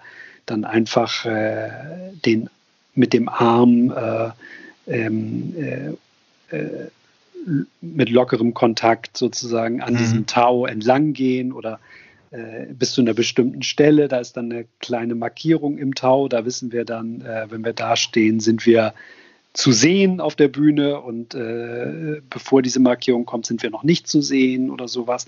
Ähm, sowas entwickeln wir dann tatsächlich zusammen und äh, gerade eben diese Gänge sind dann auch ein wichtiger Teil äh, der, der, der Proben und auch die Interaktion zwischen blinden und sehenden ähm. Schauspielerinnen, Schauspielern. Ähm, auch da versuchen wir dann eben sozusagen übers Spiel in, ins Spiel einzubinden, ähm, so Elemente, ähm, wie kommt jetzt äh, Person A auf die Bühne und wie ist der Abgang und bei manchen Abgängen ähm, geht man dann zusammen ab, ein Sehender, ein Blinder oder mhm. ähm, äh, bleibt eben sozusagen auf Tuchfühlung beim Abgang, ohne dass es jetzt eben dann so aussieht, dass man jetzt geführt werden würde, sondern einfach, dass man so neb nebeneinander hergeht und den anderen aber eben noch spürt. Ähm, ja, also das sind so alles Dinge, mit an die wir uns immer mal wieder so rantasten, wo wir auch immer wieder neu improvisieren, was sieht, sieht gut aus sozusagen mhm. und was, was äh, funktioniert eben auch für uns, äh, dass wir da auch eine, eine, Sicherheit haben auf der Bühne. Und das ist tatsächlich alles Teil dieses Prozesses. Ähm, das äh, ist dann auch immer wieder für die sehenden Schauspielerinnen und Schauspieler. Wir hatten da immer mal auch Wechsel im Ensemble. Wenn dann jemand mhm. neu dazukommt, ist das auch immer erstmal für, für diejenigen ganz, ja, ist ein anderes Arbeiten. So und ist äh, aber auch äh, oft wird es auch sehr, ja, sehr geschätzt. So, also weil man einfach auch nochmal anders auf dieses äh, Thema Schauspiel, Theater blickt, wenn man eben äh, nicht nur sozusagen visuell an die Sache rangeht, sondern auch über die anderen Sinne.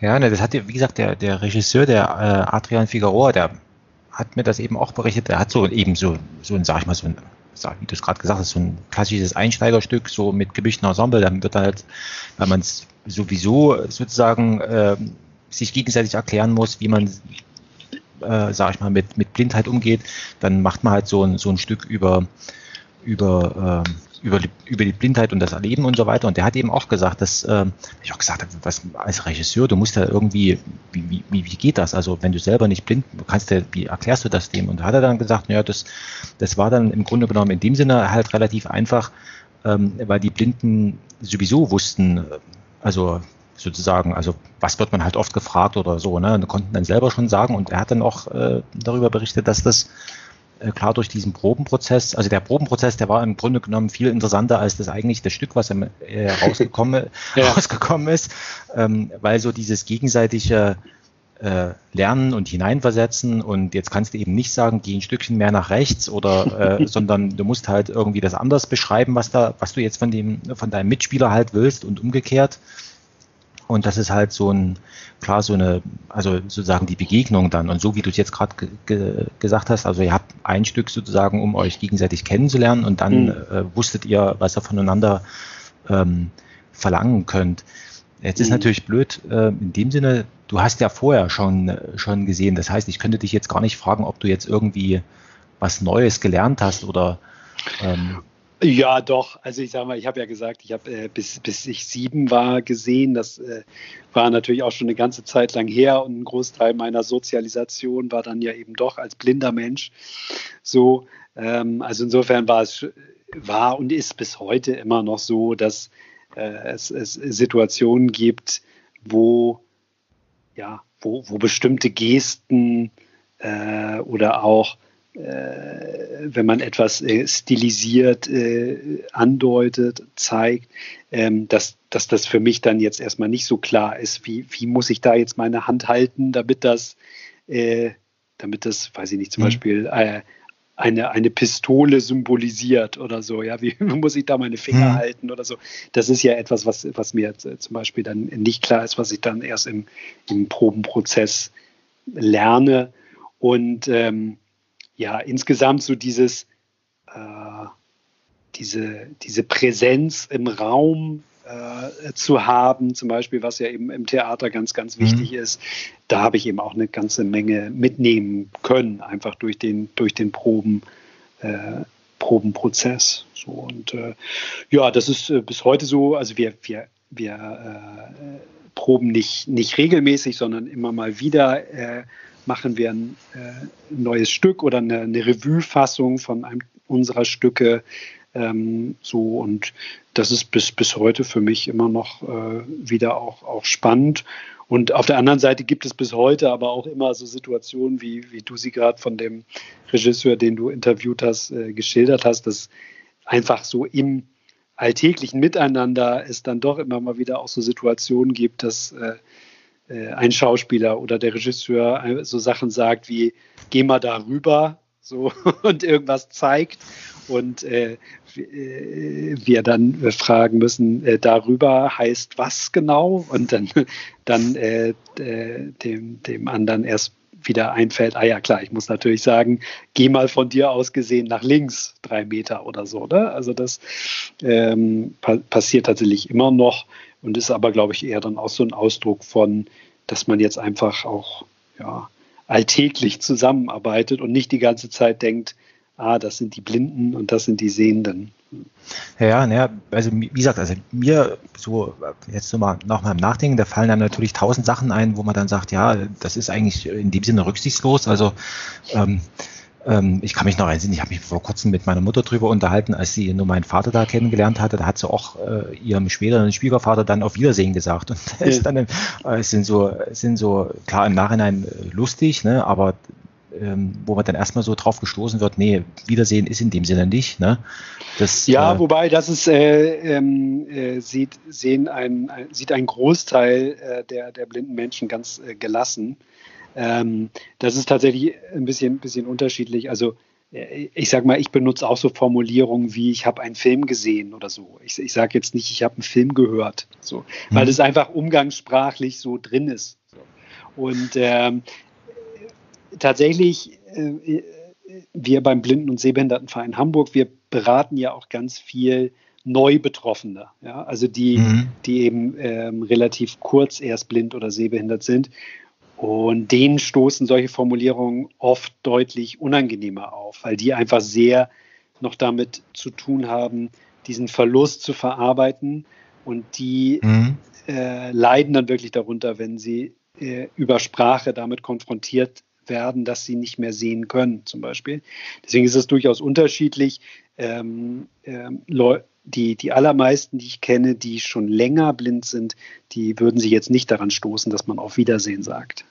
Ja, das, also, also da ist es tatsächlich eher manchmal anstrengend, wenn, äh, wenn ich merke, dass mein Gegenüber äh, ja jetzt irgendwie die ganze Zeit Angst hat, was falsch zu sagen oder so, weil das natürlich auch irgendwie ein Gespräch äh, manchmal erschwert, so oder, ja. ähm, sondern dann finde ich eher super, wenn man dann einfach am Anfang des Gesprächs mal sagt, ja, so wie du das jetzt eben auch vor unserem äh, Gespräch ja. äh, gemacht hast, dass du sagst, ja, du sprichst jetzt eigentlich das erste Mal hier so äh, mit, mit einem, einem blinden Menschen äh, in, in, in, in deinem Podcast und äh, ähm, äh, und, und ich dann sage, ja, äh, sprich einfach so, wie du mit einem anderen Gast sprechen würdest. Und wenn ich finde, dass irgendwas äh, nicht richtig ist, dann sage ich es halt. So, das ist, glaube ich, einfacher, als wenn man selber äh, immer noch versucht, jetzt irgendwie keine Fehler zu machen. Ähm, weil das, das wirkt sich auch dann irgendwie auf so ein Gespräch aus. Und ähm, deswegen denke ich eigentlich immer, wenn, wenn man miteinander spricht, dann ist schon viel gewonnen. Wenn man sich einander Sachen fragt, ist schon viel gewonnen und das geht eben im Kleinen auch im, im Alltag. Also ich habe das zum Beispiel ganz oft erlebt im, ähm, im, im, beruflichen Kontext oder eben davor auch an der Uni. Da äh, bin ich ja relativ häufig, komme ich in die Situation, dass ich mit Menschen äh, spreche, die als wo ich der erste Blinde bin, mit dem sie wirklich zu tun haben.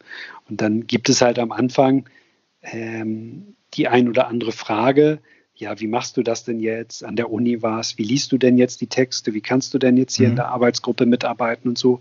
Und wenn ich das dann erklärt habe, dann war ähm, da, ja, dann war das geklärt und dann konnte man eben äh, zu, zu, zu der eigentlichen Arbeit kommen und äh, die dann auch ja, ganz normal eben äh, äh durchführen. So, also insofern tatsächlich finde ich immer gut, wenn man, wenn man eben, wenn man sich unsicher ist, das einfach auch offen anspricht und, und fragt. Und äh, andersherum bricht jetzt auch mir als blinde Menschen äh, kein Zacken aus der Krone, wenn ich mal irgendwie zwischendurch was erklären, äh, erkläre, wie ich das jetzt mache. Ja, was mich nochmal interessiert, ähm, gerade weil wir so über, über Theater und, und Kunst und solche Sachen, also ähm, da nimmst du wahrscheinlich dann deine Frau mit, oder? Also in so Museen oder sowas. Also in, in, in solche, also ich meine, für blinde Menschen, gut, es gibt die Hörfilme, das kann ich mir schon eher noch vorstellen, aber auch eher nicht im Kino. Also so eine, so eine richtige, wie soll ich sagen, also klar, kulturell schon angebunden, aber halt eben noch äh, sehr dürftig, würde ich eher mal so behaupten, oder? Also ja, also äh, unterschiedlich. Ähm, äh, fangen wir mal bei, äh, bei, bei Kino an. Du hast es gerade äh, erwähnt, Hörfilme. Ähm, für diejenigen, die das nicht kennen, also das Verfahren nennt sich Audiodeskription. Das äh, kann man zum Beispiel selber auch äh, sich anhören, wenn man zum Beispiel Sonntagabends den Tatort guckt. Da mhm. gibt es, kann man optional eine Spur zuschalten, wo dann eben das, was rein visuell wahrnehmbar ist, eben in den Dialogpausen erklärt wird. Also das ist dann quasi wie so ein ja, so ein bisschen wie so ein Hörspiel letztendlich. Ja, genau, also wo dann angesagt wird, ein schwarzes Auto fährt von links genau. ins, ins, Bild rein. So. Genau, sowas. Und ähm, ähm, inzwischen ist es so, dass äh, ähm, für Filme, die in Deutschland gefördert werden von, von der Filmförderung, äh, ist es zwingend, äh, ein zwingendes Förderkriterium, dass ähm, es eine Audiodeskriptionsspur gibt und, äh, und eben auch Untertitel für äh, äh, schwerhörige, gehörlose Zuschauer. Und ähm, das heißt, ähm, heutzutage gibt es durchaus für mehr Filme, die in Kinos laufen, gibt es Audiodeskriptionen und ähm, die wird häufig, äh, ist die über eine App abrufbar. Ah, also okay. es, es gibt eine App, die nennt sich Greta und ähm, äh, die, auf diese App ähm, oder mit dieser App lädt, lädt man sich diese Audiodeskription für einen bestimmten Film runter Und ähm, dann startet man die App, wenn man im Kino ist. Und über das Mikro des Smartphones synchronisiert die App die Audiodeskriptionsspur mit dem Filmsignal. Und dann kann ich eben äh, über, über den Kopfhörer von meinem Smartphone kriege ich eben diese Audiodeskription ah. im Kino vorgetragen. Das gleiche Verfahren gibt es auch da allerdings noch deutlich seltener in Theatern, Theatern, Opern. Ähm, da gibt es ähm, äh, äh, zunehmend äh, häufiger mal Aufführungen mit Audiodeskription, oft auch verbunden mit einer Bühnenbegehung vor, vor, vorher. Aha. Also dass man dann auch tatsächlich äh, äh, weiß, wie ist das Bühnenbild gestaltet, Manchmal kann man sogar noch ein paar Kostüme anfassen. Also das ist äh, unterschiedlich, wie die Theater das handhaben. Ähm, ähm, also da, in dem Bereich tut sich durchaus was. Auch bei den Museen tut sich was. Also auch da ist das Thema Inklusion ähm, angekommen. Also sprich, dass man Ausstellungen so gestaltet, dass sie zum Beispiel äh, äh, einigermaßen barrierefrei auch äh, äh, begehbar sind, also zum Beispiel für blinde, sehbehinderte Menschen, dass es da Bodenindikatoren gibt, also so Leitstreifen, mhm. die man mit dem Stock fühlen kann, dass man dann eben äh, äh, weiß, in welcher Richtung man sozusagen durch die Ausstellung gehen soll. Dann gibt es eben ähm, äh, äh ja, Audio-Guides, die ähm, dann zum Beispiel eine spezielle Führung für blinde Menschen äh, haben, wo dann eben mehr beschrieben wird, was zu sehen ist im Museum oder oder oder. Also da, da gibt es schon äh, etwas, aber man, es ist natürlich nicht so, dass ich einfach in jedes Museum reinlatschen kann und dann einen Gewinn davon habe. Also oft mhm. ist, es, ist es so, dass ähm, es eben bestimmte Angebote gibt, dass es also schon dann in einigen Museen ähm, besondere Führungen für blinde, sehbehinderte Menschen gibt oder eben eine bestimmte äh, Ausstellung eben barrierefrei ist oder so. Da äh, muss man sich tatsächlich immer ein bisschen informieren, wa was es da so gibt. Ähm, und ansonsten ist es tatsächlich ähm, äh, so, dass es durchaus auch gewinnbringend ist, äh, natürlich mit einem sehenden Menschen zusammen in eine Ausstellung zu gehen, weil dann natürlich nochmal so ein bisschen individueller auf die individuellen Interessen auch eingegangen mhm. werden kann. Ja, ich kann mich nur dunkel daran erinnern, dass meine Großmutter da früher, wie gesagt, da mein, mein Großvater war so sportbegeistert und mhm. äh, musste ihm dann äh, immer was weiß ich, gerade wenn es so Radrennen waren oder sowas, wo er sich nur dafür interessiert hat, musste ihm das dann immer beschreiben oder wenn halt doch mal ein Film, dann hat sie ihm das dann immer ja. geschrieben, was da äh, los ist und so. Äh, ne? Also gerade mhm. wenn es so in, in also der Klassiker ist äh, Liebesszene, da ist ja Totenstille ja. und als blinder Mensch äh, du dich ja, was ist jetzt los hier? geht's, geht's jetzt ab? Ja, das äh, ist so, ja. Also ich, ich erinnere das selber auch noch, also äh, die, auch, dass Audiodeskription inzwischen relativ weit verbreitet ist, ist ja auch noch nicht ewig so.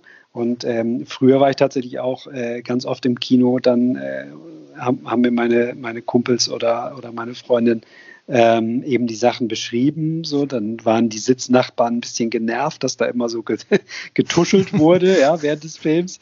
So, ähm, ja, und das ist natürlich auch, ähm, ähm, also ich sag mal, Audiodeskription ermöglicht es eben dann auch, dass man gemeinsam ins Kino geht ohne dass jetzt der sehende Partner die ganze Zeit äh, irgendwie in der Verantwortung steht, das Wichtige zu beschreiben, zumal der, der, der sehende Begleiter ja vielleicht auch noch nicht weiß, was wichtig ist und selber ja, ja den Film auch das erste Mal guckt. Also äh, das ist schon wirklich super. Audiodeskription ist wirklich ein großer, äh, eine große Bereicherung äh, äh, und, und eine Erleichterung für den Zugang zu, zu, zu Kultur. Ja, ich habe mir tatsächlich selber auch mal einen Film in, also nicht bloß einen, mit Audiodeskription an, angeguckt, einfach mal was da so gesprochen wird, hat mich mhm. mal interessiert. Und da ist mir tatsächlich aufgefallen, dass da Dinge beschrieben werden, die ich so gar nicht gesehen hätte. Also das ist auch nochmal, ähm, also das war ganz, ganz komisch, das Gefühl. Also weil da eben das wird, da wird nicht vollständig alles beschrieben, aber schon das, das sag ich mal, das Wichtige, was man halt da beschreiben kann. Aber da waren Sachen dabei, die ich jetzt so gar nie gesehen hätte. Das war auch mal, mal nochmal interessant. Und ich glaube, das ist also äh, gerade mit dieser Audiodeskription oder äh, diese, diese Audio-Guides, die man jetzt häufiger hat in den, in den Museen, ähm, ist ja für die blinden Menschen ähm, auch, ich sag mal so, man will ja auch nicht immer jemanden fragen, dass, dass man da mit, äh, da, ob, ob da jemand mitkommt. Es gibt ja auch so Sachen, also ich interessiere mich zum Beispiel für ganz andere Dinge vielleicht als, als, als meine Freundin oder so. Ne? Also, ja. Und dass man da auch mal selber losziehen kann.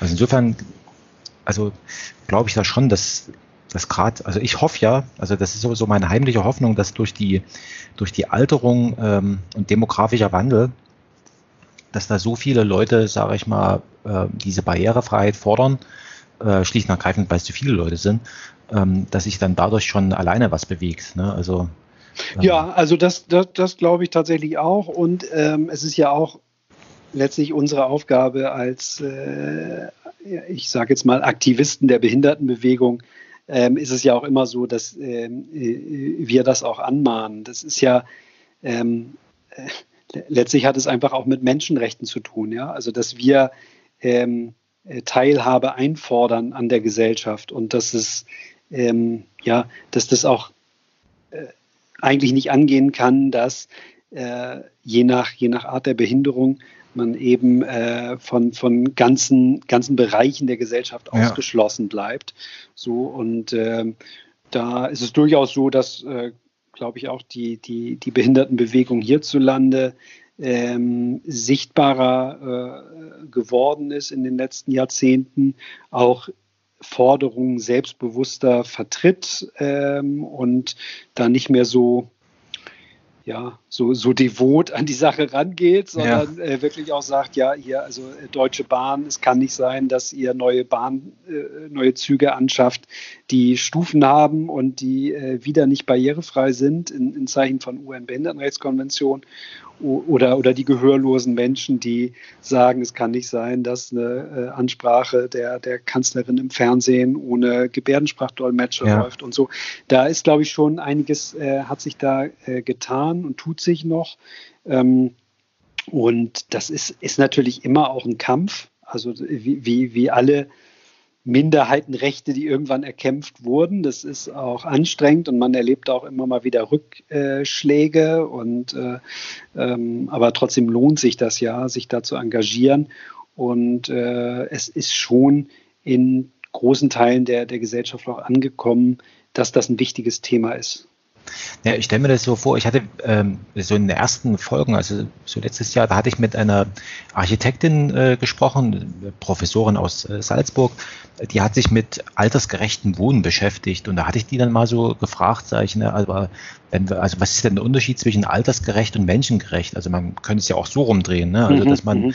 dass man sagt, also wenn ich jetzt äh, erstmal drüber nachdenke, Dinge barrierefrei zu gestalten, also sei es jetzt für, für sehbehinderte oder, oder blinde Menschen oder für in ihrer Bewegung eingeschränkte Menschen und, und so weiter und so fort, dann kann das ja, also dann kann ich mir vorstellen, dass es, dass das ja auch für die Menschen, die jetzt nicht blind sind, trotzdem ein, äh, also sage ich mal, gut ist. Ne? Also gerade wenn wir jetzt über so ähm, Audiodeskription äh, sprechen oder diese Audioguides oder was weiß ich sonst was, also rein im, schon im, im, im Straßenverkehr, wenn so eine Kreuzungssituation äh, übersichtlicher gestaltet ist, ähm, dann hilft es ja auch den nicht behinderten Menschen. Also genau, also das ist, äh, gilt in ganz vielen Bereichen. Also ähm, ähm, es, äh, den, den Personenkreis, den, den jetzt auch unsere Selbsthilfevereine, also zu, zum Beispiel der Blinden- und Sehbehindertenverein Hamburg, vertritt, ähm, das sind ja die blinden und sehbehinderten Menschen. Mhm. Und da äh, muss man einfach nochmal so zur Relation sagen, ähm, blinde Menschen sind tatsächlich vergleichsweise wenige. Also in Deutschland sind das so ähm, je nach Schätzung 120 bis 150.000, die dem Gesetz nach blind sind, aber sehbehindert sind, eben auch wieder demografischer Wandel, mhm. ähm, so 500.000 bis 1,2 Millionen. Ähm, und äh, schlecht sehen können sogar noch noch mehr, weil einfach, ne, also durch so mhm. Augen, Augenerkrankungen wie altersbedingte Makuladegeneration, das ist so die häufigste ähm, äh, Sehbehinderungsursache äh, hier in äh, Industrieländern.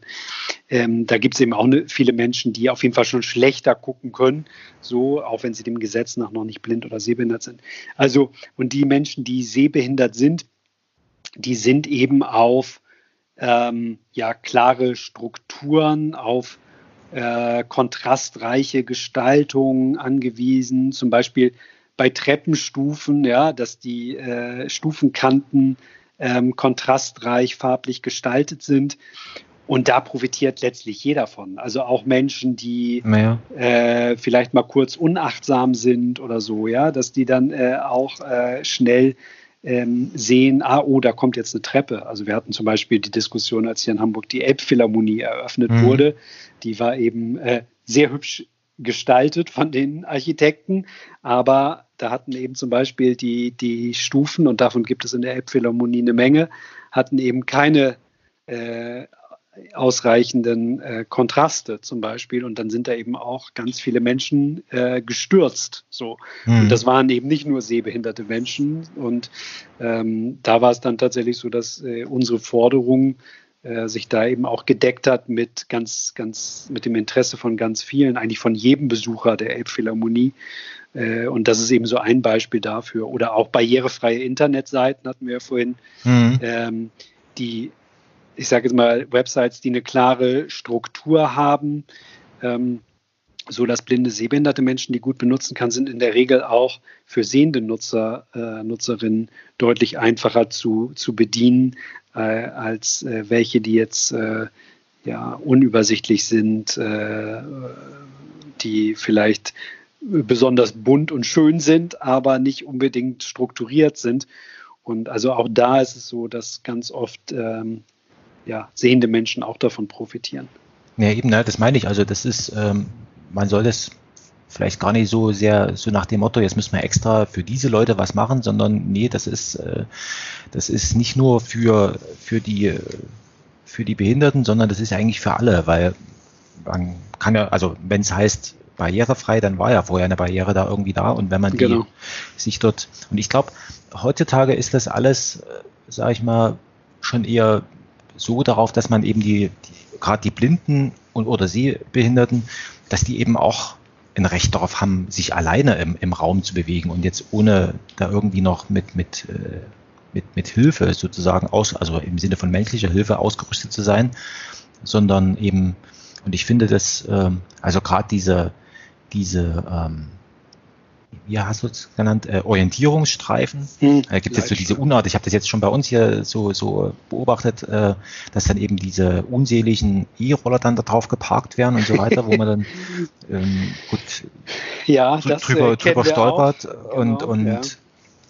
Das sind so, sind so Sachen, ähm, wo man sagt, naja gut, also da nützt einem die beste Barrierefreiheit, die vielleicht so baulich vorgesehen ist, wenn dann der Rest äh, sage ich mal, sich nicht so richtig danach richten will. Also das sind genau, also es braucht natürlich immer noch Rücksicht. Also diese Leitstreifen zum Beispiel sind ja auch äh, viel in Bahnhöfen verbaut. Mhm. Da ist es auch oft so, dass dann da Leute mit ihrem Gepäck draufstehen oder so, dass vielen auch gar nicht klar ist, wofür sind die jetzt eigentlich da. So, manche denken, das ist einfach nur so, äh, der, der Streifen, äh, der davor warnt, dass da jetzt gleich äh, das Gleis anfängt oder so, ja, aber die sind eben auch zur Orientierung für uns da. Mhm.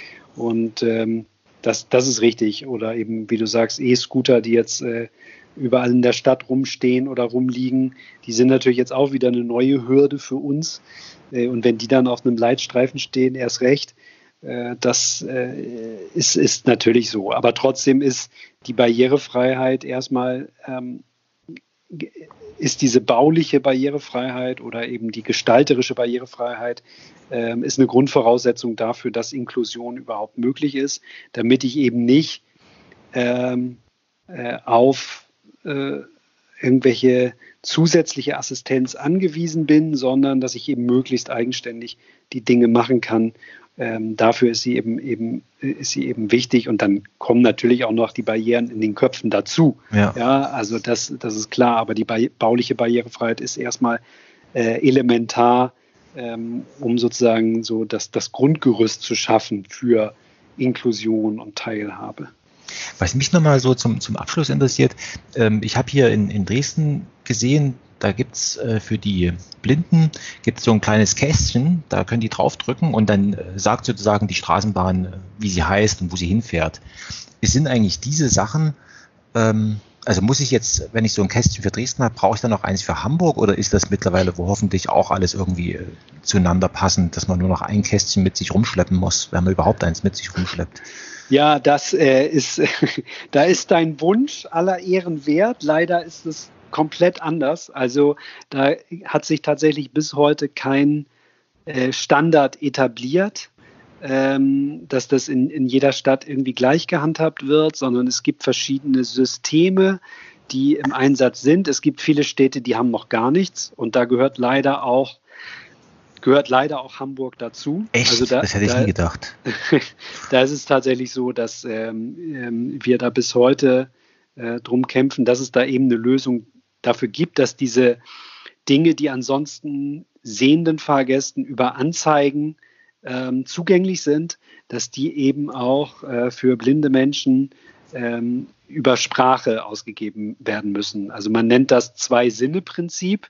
Das heißt, ähm, Informationen müssen eigentlich immer mit für, für zwei Sinne zur Verfügung gestellt werden. Das ist so ein ah. Grund, eine Grundvoraussetzung für Barrierefreiheit. Das heißt, ähm, wenn jetzt angesagt wird, der nächste Zug äh, hat zehn Minuten Verspätung, ja, dann äh, fordern ähm, die gehörlosen Menschen, dass das eben auch auf äh, der Tafel äh, in mhm. Schriftform zu sehen sein muss. Und andersherum, wenn die Tafel anzeigt, der nächste äh, Bus kommt in sieben Minuten, dann äh, erwarten wir, dass diese Information auch äh, für uns in Sprache zugänglich ist. So. Und da ähm, äh, ist es tatsächlich überhaupt nicht so, dass das bundesweit irgendwie ein einheitlicher Standard sich etabliert hat, sondern da ist es oft so, dass dann halt äh, ein Verkehrsbetrieb, ein, ein Verkehrsverbund ähm, eine Lösung entwickelt vor Ort, äh, die dann umsetzt. Und äh, ja, der nächste Verkehrsverbund macht es dann wieder anders, arbeitet mit einem anderen äh, Anbieter zusammen oder ähnliches oder sträubt sich eben auch ganz dagegen. Also wir hören tatsächlich hier in Hamburg ähm, äh, häufiger, wenn wir allein sowas fordern wie mehr Ansagen zum Beispiel, also dass, mhm. dass angesagt wird, wohin fährt die U-Bahn zum Beispiel. Das ist ähm, wenn man in Berlin U-Bahn fährt, ist das Standard. Da wird immer, wenn die Tür aufgeht, wird gesagt, äh, ja, weiß ich nicht, Linie so und so nach mhm. so und so. Ähm, in München da, ist es auch so, ja. Ja, genau. Da wird uns in Hamburg gesagt, das äh, wäre eine zu hohe Lärmbelastung für die Anwohner. So, also das äh, hat tatsächlich immer noch sehr viel, ja, äh, äh, weiß ich nicht, das ist so von Bundesland zu Bundesland, von Stadt zu Stadt tatsächlich sehr unterschiedlich von den Akteuren, die da vor Ort äh, das Sagen haben. Ähm, und da ist es schon so, dass für uns auch wieder, ähm, da schließt sich so ein bisschen der Kreis auf. Mhm. Also dieses Thema UN-Behindertenrechtskonvention, alternde Gesellschaft, dass das, ähm, da kommt ja auch jetzt ein Hamburger Verkehrsverbund nicht drum herum, ähm, ja, zu akzeptieren, dass, äh, dass es da Bedarfe gibt. Ähm, zum Teil gibt es eben jetzt so Tendenzen, dass man sagt, man will das alles auslagern in Apps. Also ich habe ja vorhin mhm. gesagt, ne, dass man eben auch als blinder Mensch ein Smartphone nutzen kann.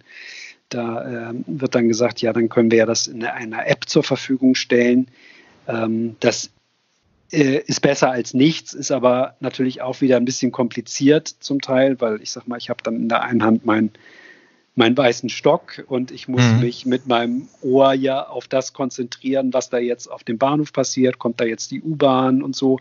Wenn ich dann auch noch in der anderen Hand irgendwas mit dem Smartphone abhören muss, ist das auch nicht gerade komfortabel und deswegen sollten schon die grundlegenden Infos äh, aus meiner ähm, Sicht, sollten die dann eben auch äh, irgendwie äh, anders zugänglich sein über Lautsprecheransagen oder ähnliches. Ja, das hätte ich echt nie gedacht. Ich hätte gedacht, dass Hamburg ist eine große Stadt, hat viele Touristen und so weiter, dass dort, äh, sage ich mal, und ja klar, man verbindet mit Hamburg immer, dass dort Geld und so weiter, Geld spielt keine Rolle, ähm, dass, dass gerade dort ähm, oder das, ja eben, gerade dort in so einer großen Stadt, dass dort äh, auf sowas mehr oder weniger schon geachtet wird. Ich meine, äh, in München, äh, da habe ich auch eine ganze Weile gelebt, da ist es so, dass eben tatsächlich, also selbst die alten, äh, in den alten U-Bahnen, die noch aus den äh, 70er Jahren sind, da sagt es halt ähm, der, der, der Fahrer oder die Fahrerin halt an, also wirklich an stoisch an jeder Haltestelle, äh, ich bin die U6 und ich fahre nach Garching